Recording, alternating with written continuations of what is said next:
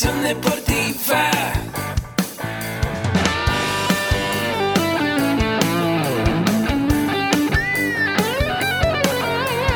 Yo soy Ahmed. Somos guerreros. Hola, bienvenido a la Asociación Mexicana de Educación Deportiva.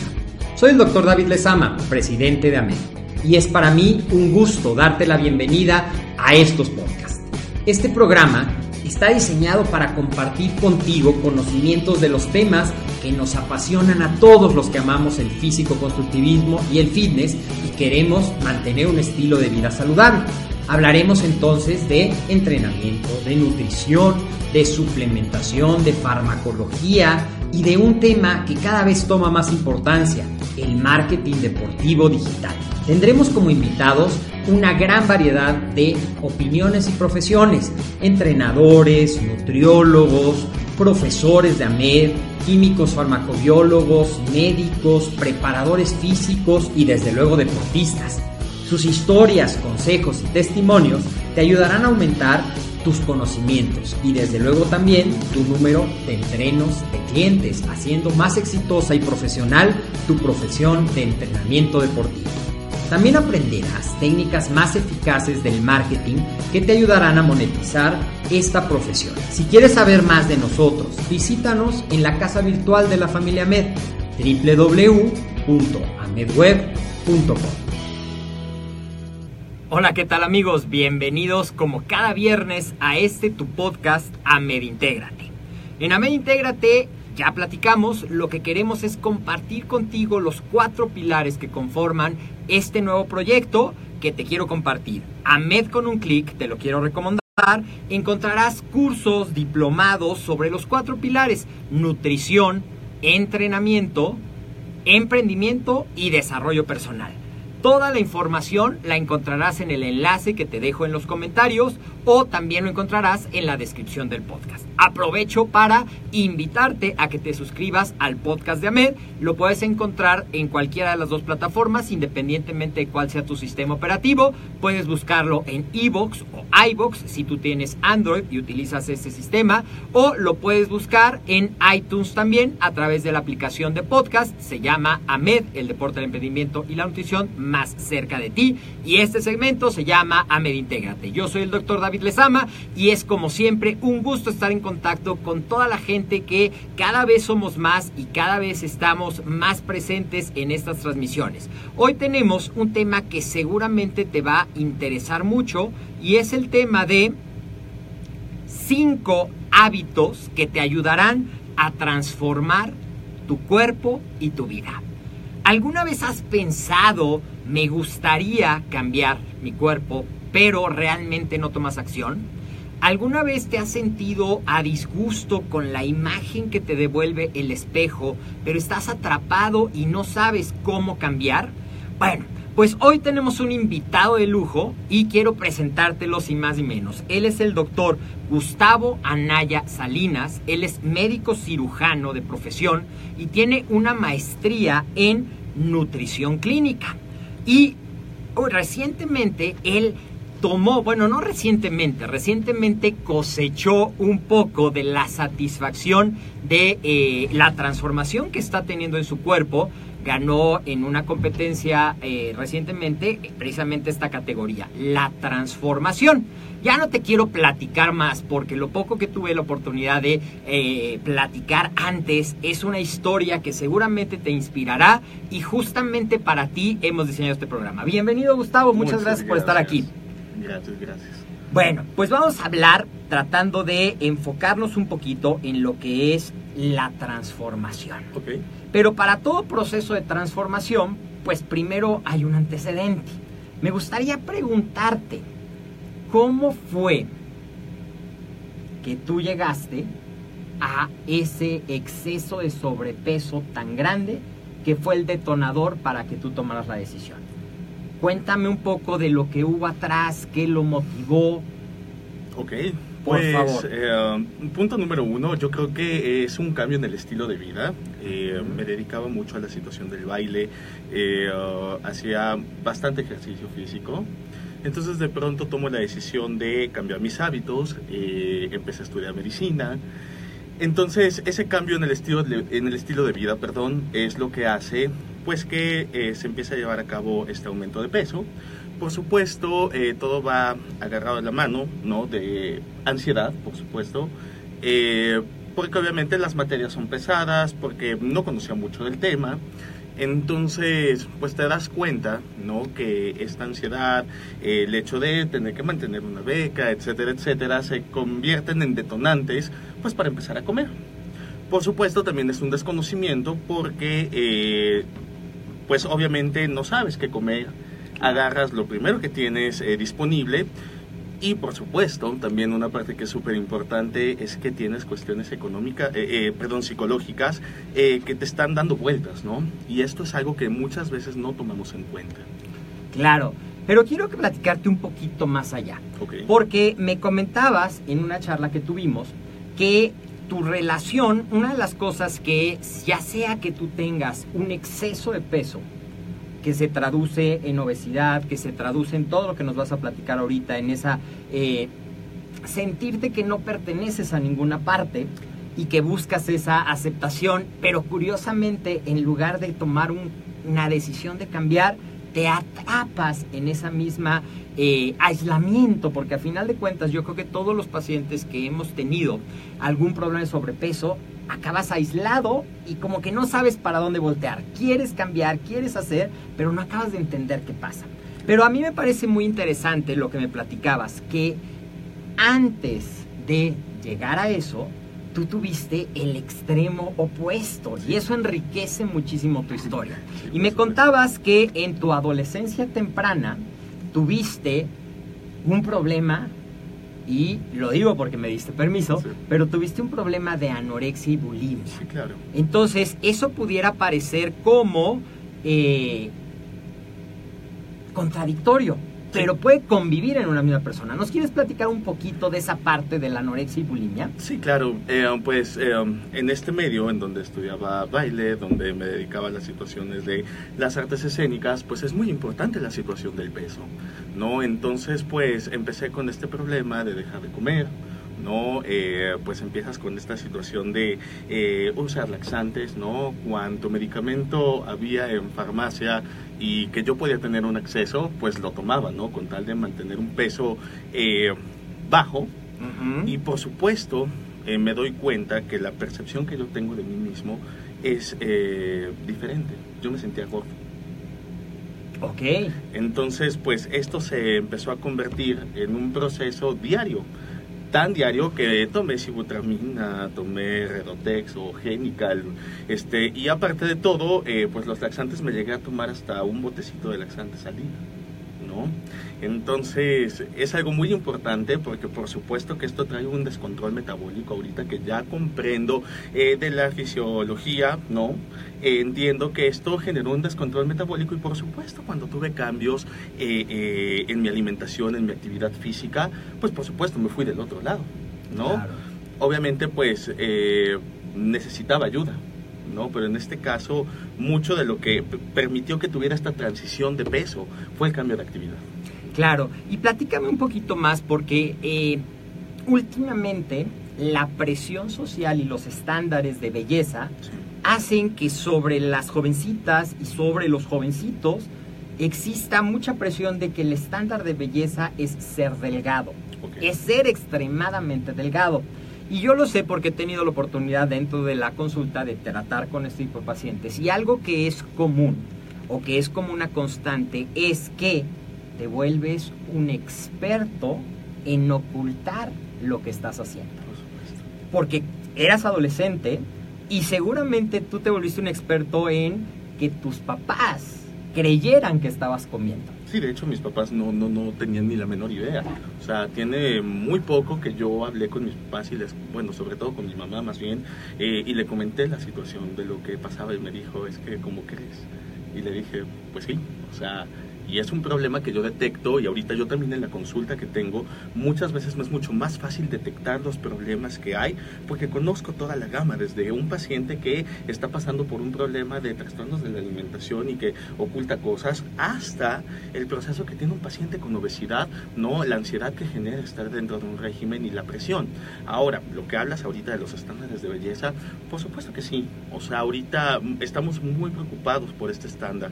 No solamente es la situación ¿no? de ser eh, delgado o delgada, sino también ahorita eh, empieza toda la situación del cuerpo fitness, ¿no? Claro. Entonces, ahorita está viendo una transición entre no solamente ser delgado, sino ya tener un cuerpo musculoso, trabajado, ¿no? Y esto está trayendo otro tipo de complicaciones. O sea, se ve muy padre, es muy bonito, ¿no? Cuando tú lo agarras como un hábito saludable, por supuesto, pero pues también tiene riesgos, ¿no? Claro. Entonces, adelantándome un poquito en tu historia.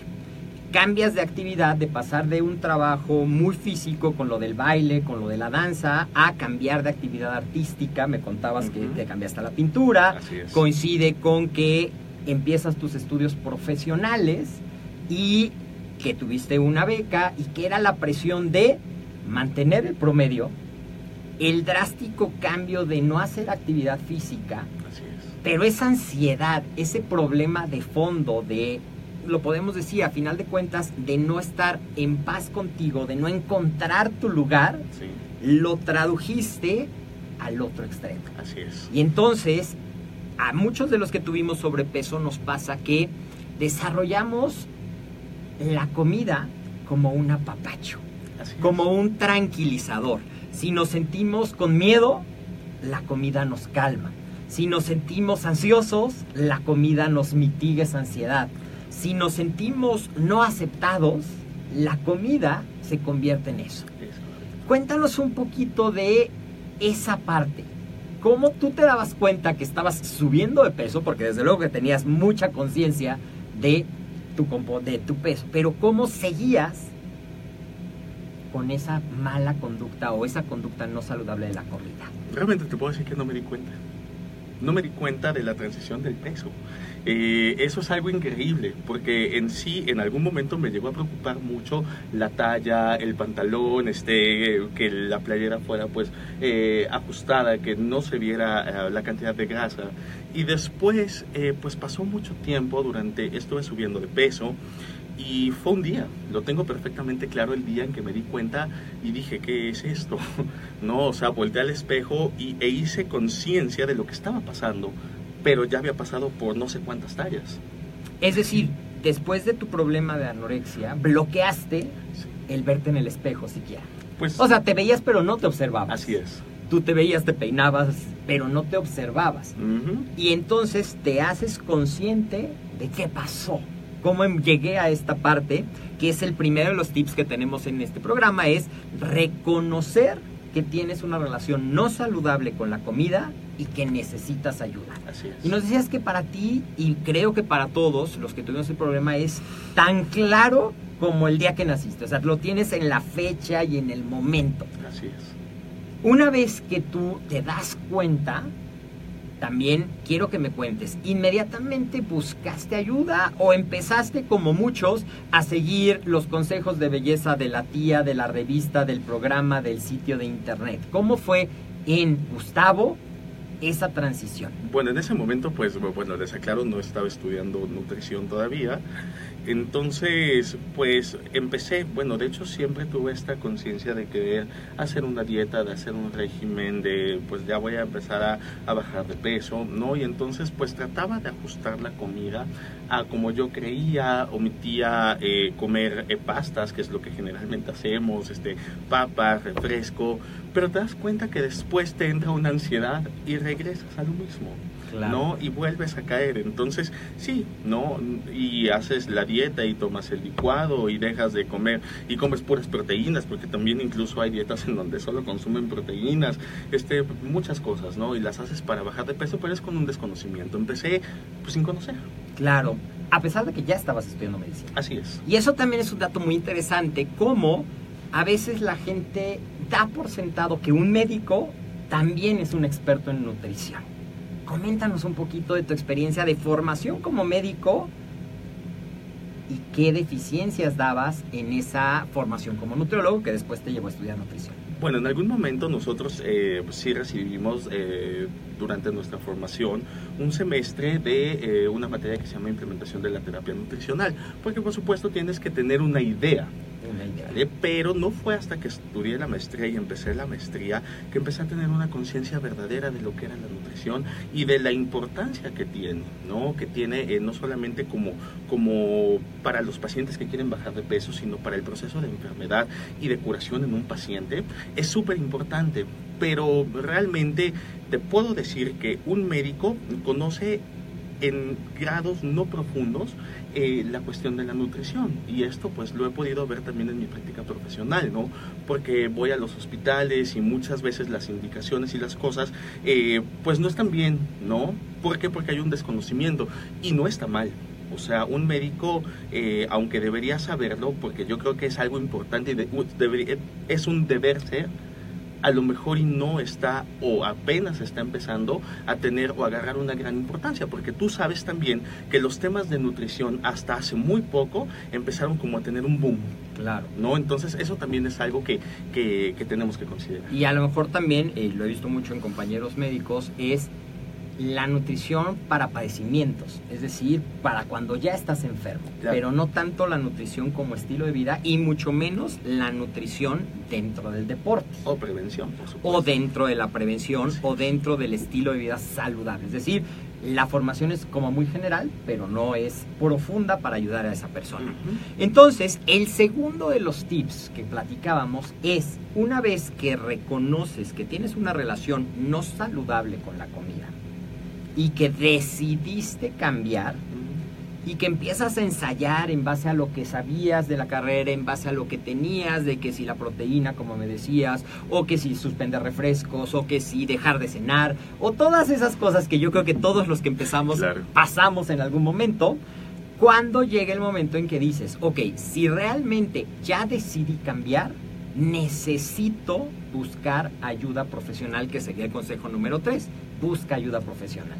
Por supuesto fue cuando empecé la maestría. No, fue cuando empiezo la maestría que eh, pues tengo algunos compañeros que son entrañables para mí, pues que tuvieron charlas conmigo, ¿no? Acerca de, bueno, Gustavo, pues si tú eres nutriólogo, pues tienes que empezar a bajar de peso, este, tienes que cuidar tu alimentación y por supuesto ellos fueron el primer contacto que yo tuve porque, eh, eh, bueno, eran de formación nutriólogas.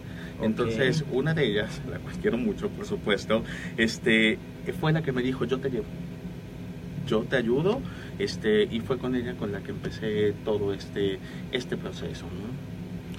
Y cuando incorporas de nuevo la actividad física como parte de tu proceso de transformación. Fíjate que a partir de que me di cuenta que estaba como pasado de peso, siempre estuve haciendo actividad física, pero era esporádica. Hice natación, iba al gimnasio, pero obviamente todo esto con un desconocimiento también, pues de causa. No, no soy, no, no tenía obligación de saber nada de entrenamiento, entonces iba, nadaba esporádicamente, iba al gimnasio, este, pero sabes una cosa, algo que pasaba también es que, y lo que detecto mucho, es que muchas veces nos da pena ir al gimnasio cuando estamos gorditos. ¿Sale? ¿Por qué? Porque pues ves a la gente que es musculosa, ves a la gente fuerte, este, y te da pena, ¿no? Porque incluso hasta sientes que te miran feo, ¿no? Creo que Claro. ahí hay una situación con el autoestima y hay una situación importante contigo mismo y con la percepción que tienes de ti, ¿ok? Entonces, eh, pues eso era muy esporádico. Entonces empecé a incorporarlo, eh, pero ya formalmente fue en noviembre del año antepasado que empecé a tomar la decisión de hacer ejercicio por mi cuenta y fue hasta abril que entonces ya formalmente entro en un programa de entrenamiento. Claro, y acabas de mencionar un tema también que es muy importante y que debe ser una decisión bien complicada. ¿Por qué? Porque un gimnasio pues está dentro de la cultura, ves a la gente que ya está musculada, a la gente que tiene mucha experiencia, a la gente que ocupa todos los aparatos y pone una fila para una entre- super serie o un entrenamiento de circuito y llega una persona con sobrepeso, con ignorancia de cómo hacer los ejercicios y te sientes marginado. Nuevamente, es una reafirmación de lo que te llevó a ese problema. Por supuesto. Y entonces, a veces siquiera no te da la autoestima o no te da el valor para preguntar, oye, ¿y cómo se hace? Y entonces ves, copias y malaces. Y mal copias. Y mal copias, Claro. exactamente, porque no tienes la técnica. A veces si fuiste a un gimnasio en el que el núcleo no era como capacitarlos a todos los entrenos, sino es un negocio aparte, el entrenamiento personal, y entonces te darán una embarradita, este es el press de pecho, este es la jaca, este es el... bla, bla, bla, bla. Eh, si quieres, si tienes alguna duda, pregunta. Claro. La primera vez que preguntaste, te trataron de vender un entrenamiento, y entonces dices, pues ¿para qué pregunto si me van a vender? Así y es. entonces pasan también, porque así le ha pasado a muchos de los pacientes antes de que decidan buscar una ayuda profesional, estás como en ese limbo. Y entonces, para eso es bien importante buscar una ayuda profesional. Y a veces necesitas, y eso también lo promovemos mucho, un trabajo interdisciplinario. Claro. En este caso, la parte de la nutrición ya la tenías con una nutrióloga y ya estabas tú profesionalizándote en eso, profundizando en eso, y la parte del entrenamiento se compone en eso. Y eh, dentro de este plan, hiciste una transformación radical, la recomendarías más bien, no sé si la hiciste o no, una transformación radical de pasar de una alimentación totalmente desordenada en calorías, en calidad, en cantidad, en todo lo que te hizo subir de peso y cambiaste o fuiste incorporando tus hábitos uno a uno. ¿Cuál sería tu enfoque hoy que ya eres una persona con conocimiento de, los de ambas partes. ¿Cuál sería el consejo que le darías a quien nos esté escuchando y que está sintiéndose identificado con esa historia? O también, ¿cuál sería tu consejo para quien nos esté escuchando y es entrenador o es, eh, eh, está relacionado con la atención de pacientes y le llegan esos pacientes y dice, ¿le cambio todo? ¿Va a tener adherencia o voy paso a paso? Ok, lo primero que tenemos que hacer y lo primero que les recomiendo siempre a mis pacientes es que eh, efectivamente tenemos que tener un tratamiento multidisciplinario. Yo tomaría tres cosas. Primero, tener a un experto en nutrición, por supuesto. Segundo, una revisión médica, porque tienes que saber si todo está bien médicamente, ¿no? Y también tomaría en cuenta la situación psicológica, es súper importante. Entonces, esos son tres pilares. Obviamente, ya si quieres una transformación, pues necesitas un entrenador físico, por supuesto, alguien que tenga conocimiento para que te vaya guiando paso a paso. ¿Qué te puedo decir de esto? Eh, esto tiene que ser paulatino. Yo a veces hasta me comía una pizza completa, ¿no? Con 3 litros de coca y no me daba cuenta. Entonces, ¿cómo vas a hacer eh, a un paciente dejar la pizza y dejar la coca de golpe? Eso muchas veces lleva al fracaso, ¿no? Y más si le vas a ofrecer al paciente pechuga asada, pollo hervido, este, ¿no? O sea, te va a decir, bueno, ¿y esto qué? ¿No? Entonces siempre tiene que ser paulatino. Tenemos que tener claro que los hábitos se construyen. Entonces, si nosotros empezamos a implementar cambios en el estilo de vida de manera pequeña, es más fácil que vayan a ser permanentes. Y esto yo se los digo a mis pacientes. Poco a poco empiezo cambiándoles, primero educándolos a que coman cinco veces, después a que moderen las cantidades. Por- posteriormente, entonces voy cambiando, ¿no? Pues el grupo de alimentos los voy moviendo, ¿no? ¿Para qué? Para que lleguen a una dieta saludable y entonces los pacientes aprendan a comer. La finalidad de un paciente que tiene una transformación no es el hecho de transformar el cuerpo físicamente, sino convertir el estado nutricional eh, y convertir más bien tu vida en algo muchísimo más saludable. ¿no? Entonces, y esto solamente va pues con buenos hábitos. Claro, claro. Entonces vamos a hacer una recapitulación de lo que hemos platicado. ¿Te parece bien? Sí. Punto número uno, reconocer que tienes una relación no saludable con la comida y que necesitas ayuda. Punto número dos, tomar realmente la decisión de cambiar, pero que esa decisión sea tuya. Claro. Porque a mí me han llegado a la consulta y me imagino que a ti también, o hemos visto en los gimnasios, gente que se inscribe para satisfacer algo más. O que llega a la consulta porque mi pareja me dijo que viniera, porque mi mamá me dijo que viniera, porque el doctor me dijo que viniera. La decisión no está viniendo desde adentro y entonces no estás dispuesto a esa transformación. Por supuesto. Eh, Sí, tiene que nacer de ti, tienes que tener como una motivación, una meta clara. Ahora, para mí, el paciente que llega eh, obligado, es un paciente que va muy fácilmente a caer en un fracaso. Pero también puede ser, ¿no? Que si lo sabes manejar y lo sabes coachar, le puedas ayudar, ¿no? Y esto sería para los expertos en nutrición, ayudar al paciente a encontrar esos motivos. Claro. Ya lo tienes en la consulta, ya te lo llevaron, entonces convéncelo. Es, es lo que ahora en la parte del coaching nutricional tienes que establecer el rapport, es decir, la empatía, y tienes que ayudarlo a descubrir que realmente quiere cambiar. Porque en el fondo quiere, Claro. pero no ha descubierto el motivador que le va a ayudar a mejorar su relación con la comida. Y otra cosa que también es importante es que sepa o que trate de identificar esos puntos que le generan ansiedad. Y por eso vuelvo a lo mismo de la, de, de- de la valoración psicológica. Necesitas encontrar qué es lo que está pasando contigo Claro. para poder descubrir y ver si no es algo que pueda ser un poco más profundo y que necesites ponerle una solución para que puedas tener una relación sana con la comida. Entonces eso nos llega al tercer punto. Busca ayuda profesional. Así y es. si ya tienes algún padecimiento médico, el equipo deberá de ser médico, nutriólogo y si es un nutriólogo con conocimientos ya de lo que es el coaching, puede ayudarte a identificar eso, pero si tu problema está más profundo, que esa es otra de las cosas que la gente piensa, que un coach es un psicólogo y no necesariamente es lo mismo.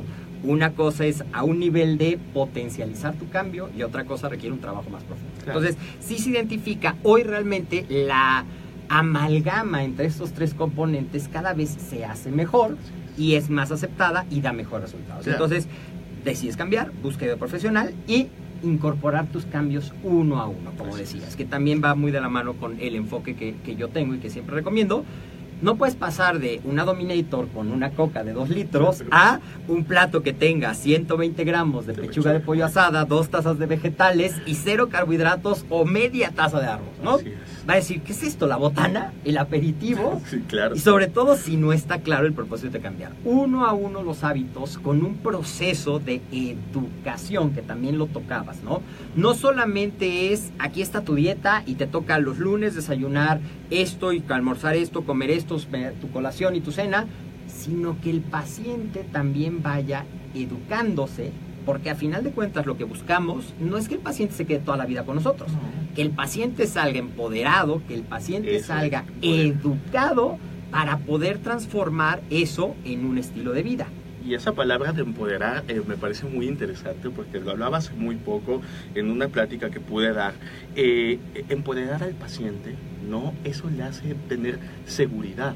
Lo estás incluyendo dentro de su tratamiento, estás pidiendo ciertas opiniones, tú eres un guía, ¿no? Eres un guía, pero también tienes que hacer partícipe al paciente, pues para que no sienta, eh, porque muchas veces también el paciente, y eso me pasa en la consulta, y me pasaba a mí, sientes que el profesionista de la salud te ve y es así como de, híjole, no, como te ve para abajo porque, porque, y te regaña, porque muchas veces te regañan, es que no seguiste la dieta y por eso bajaste un kilo, no, realmente no.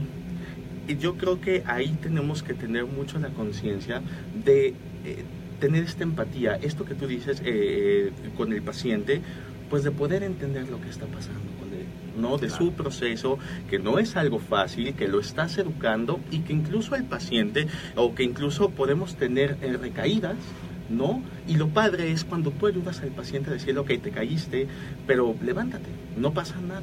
O sea, podemos retomar el régimen alimenticio, podemos retomar, o sea, simplemente eh, es normal, es normal que el paciente de pronto, eh, porque me- incluso a los que ya tenemos como un muy buen hábito, de pronto pues también como que... Ah, Cedes a la tentación. Cedes un poco. Y más que tentación es, eh, yo creo que tienes que aprender a disfrutar, ¿no? De la vida, tienes que aprender a disfrutar de la comida, o sea, porque si no también puedes caer en el otro lado de convertir este modo de vida en una obsesión. Exactamente, puedes caer en la vigorexia, en volverte un Así es. extremista de esa parte. Y eso me lleva al quinto punto. ¿Ok? No te tomó una semana tener el sobrepeso, fueron años. Igual, el cambiar tu cuerpo, tu vida, tu mente, tu relación con la comida, te va a tomar tiempo. y te vas a caer. Que qué bueno que mencionas eso. No eres perfecto, te vas a caer y va a haber momentos en que, sobre todo si lo estás combinando con un proceso de entrenamiento en el que aparte le estás exigiendo a tu cuerpo que vaya a sus límites, que empiece a desarrollar la masa muscular, vas a decir, como para qué lo estoy haciendo? Es más fácil regresar a esa zona de confort. Mejor me apapacho de nuevo con mis bebidas azucaradas, con mis grasas, con mis carbohidratos, pero persiste, persiste y sé constante y eso me lleva a lo que te quiero preguntar hoy. ¿Cuáles son las mayores satisfacciones que has tenido con este proceso de transformación en el que todavía estás trabajando? Pues eh, primero eh, poder eh, enseñarle a mis pacientes que lo pueden hacer, ¿ok? Porque ha habido pacientes con los que yo he ido caminando, no y han visto mi proceso. Dos, otra de las satisfacciones es, bueno, yo soy profesor, entonces también poderle enseñar a mis alumnos, no, no solamente ser un profesionista, ser un buen nutriólogo, ser un buen médico, sino también enseñarles que es importante ser congruentes con tu profesión. No, otra de las satisfacciones que he tenido, pues por supuesto, es el hecho pues de poder eh, verme al espejo, no, poder observar las fotos, este, poder ir eh, caminando por el mundo, vaya, y sentirme bien conmigo mismo, ¿no? Esas son grandes satisfacciones y aparte de todo, pues poder hacer esto que estamos haciendo hoy, poderle compartir a la gente, ¿no? Lo que pasa y pues decirle a la gente, pues yo lo viví y creo que sí se puede, puedes tener un estilo de vida saludable y hacerles ver que el límite no está en los demás, el límite está en tu cabeza y está en ti mismo. Exactamente. Y me comentabas también que tú eres un apasionado del estudio, del aprendizaje. Tú, en ese proceso de transformación, ¿también recomendarías que yo como paciente o yo como atleta me involucre en aprender sobre los temas? Claro, yo en todo este proceso, eh, toda la gente que, bueno, ya, ya sabes, ya tú lo haces, nosotros como profesionistas muchas veces no podemos tratarnos a nosotros mismos.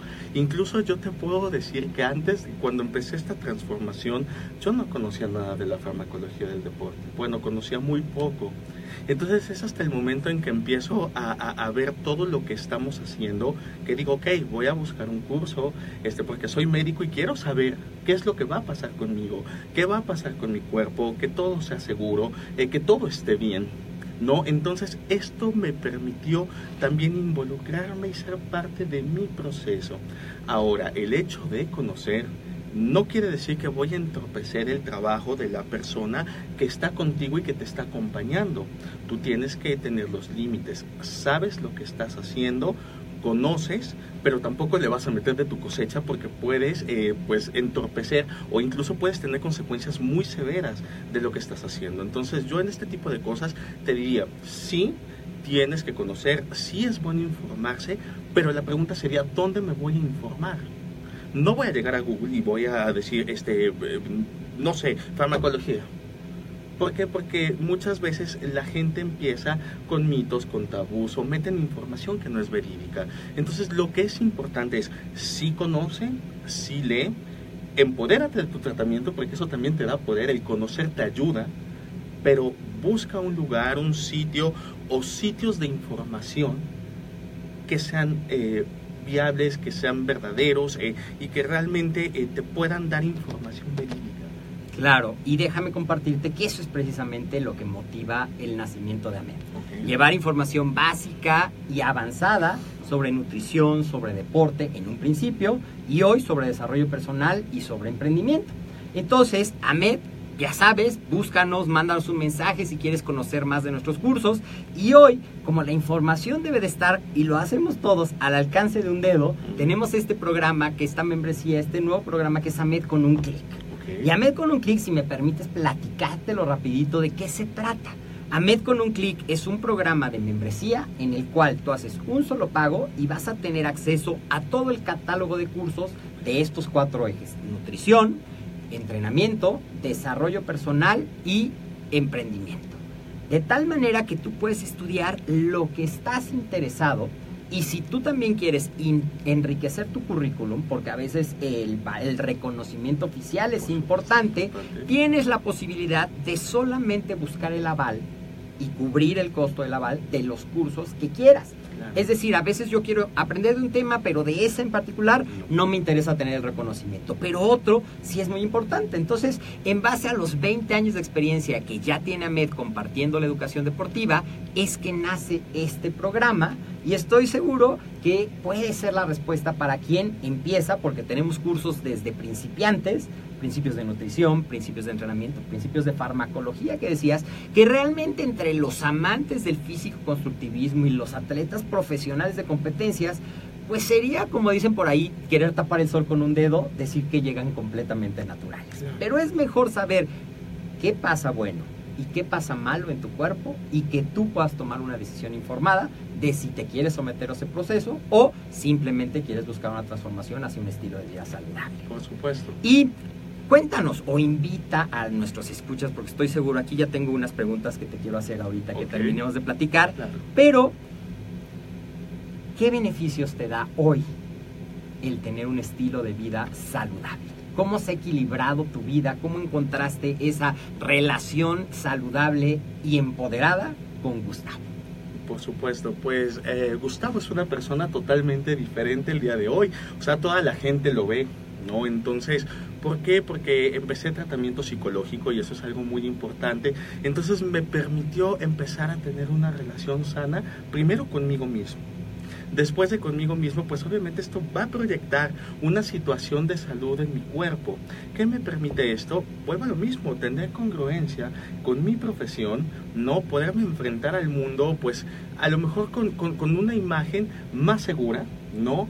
Eh, poder estar bien conmigo mismo, ¿no? Y sobre todo, creo que es lo más importante también, es que me permite tener un estilo de vida saludable que a mí me garantiza o, trato de que me garantice poder tener una mejor calidad de vida, que eso es algo muy importante y es algo que tenemos que considerar.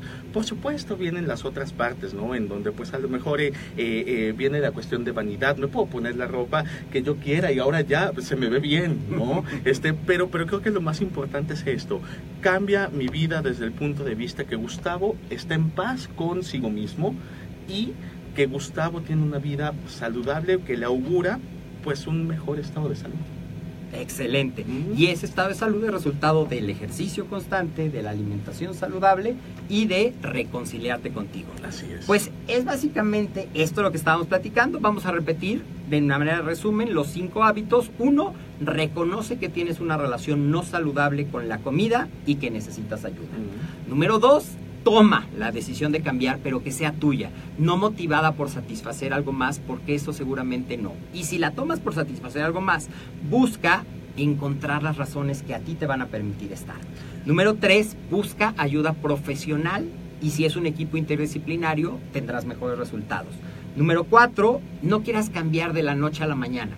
Ve incorporando tus cambios de hábitos uno a uno, dales el tiempo, es decir, el número siguiente, sé constante, sé persistente y conviértelo no en un ratito y después regresar a tus hábitos, sino en un estilo de vida. Y eso lleva tiempo y también lleva conocimiento, estudia, apasionate de lo que haces. Y quiero antes de terminar que mientras yo ordeno aquí las preguntas que nos están haciendo, platícanos dónde te puede contactar quien quiera conocer un poco más de ti, de tu historia, preguntarte algo, a lo mejor ya en un chat privado. ¿Dónde Ah, te pueden encontrar? Con todo gusto. En Facebook estoy como DR Gustavo Anaya Salinas. Eh, también me pueden encontrar DR Gustavo Anaya Salinas en Instagram. Este, igualmente estoy en Twitter. O eh, pues si pueden, pues vamos a poner mi celular ahí abajo para cualquier cosa, pues me pueden encontrar sin ningún problema. Y a quien pueda ayudar, pues también, ¿no? Porque muchas veces es bueno eh, escuchar este tipo de cosas, este tipo de historias motivan mucho y sobre todo pues siempre necesitas a alguien que esté como coacheándote, ¿no? A lo mejor y no que te esté tratando, pero mm, que sepas que hay alguien ahí. Claro, muchísimas gracias. Estarán en los comentarios los datos de contacto para que tú lo puedas ver. Y tengo aquí unas preguntas. Me preguntan, ¿cómo puedo identificar a una persona que está teniendo problemas de anorexia y bulimia? Ah, bueno, pues eso eh, depende mucho del paciente, pero generalmente pues es una persona pues que baja mucho de peso, ¿no? Que empieza a tener como esta situación del conteo de calorías, pasa mucho, empiezan a preocuparse demasiado por cuántas calorías estoy consumiendo, ¿no? Este, eh, incluso eh, podemos ver eh, pacientes que muchas veces no desarrollan estos patrones de conducta, ¿no? Creo que para los papás y para las mamás es mucho tener como un conocimiento, ¿no? Y una muy buena comunicación con tu hijo para poder detectar estos problemas, pero principalmente es eso, empiezan a tener una preocupación o por realizar mucho ejercicio o por el número de calorías que están consumiendo, ¿no? Y pues empieza a haber un cambio también en la conducta, generalmente empiezan a retraerse, este, etcétera, etcétera. Y ¿no? empiezan a evitar los momentos de comida en grupo. Así es.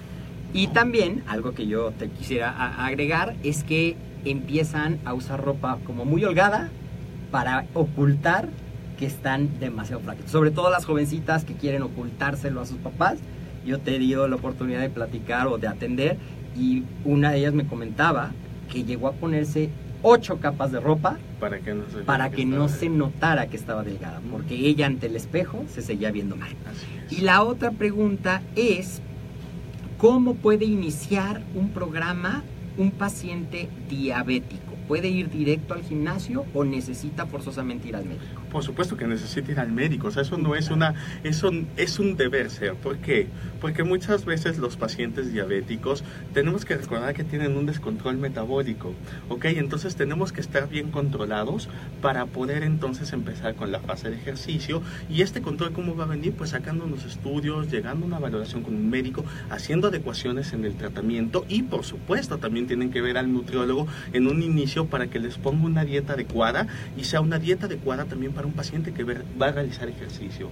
Porque tenemos que recordar que un paciente que hace ejercicio no puede comer de más, pero tampoco puede comer de menos. Tiene que comer lo que es. Tiene que comer lo que es porque lo que está buscando es una transformación, pero saludable. Así es. Pues muchísimas gracias. Gustavo. Esperamos tenerte muchas veces platicando y colaborando en los proyectos que estamos haciendo en AMED. Muchas gracias a todos los que nos escucharon. Nos vemos en los siguientes episodios. Y recuerda, AMED con un clic es el programa que estás buscando si quieres aprender más sobre temas de nutrición, emprendimiento, liderazgo y desarrollo personal. Hasta la próxima.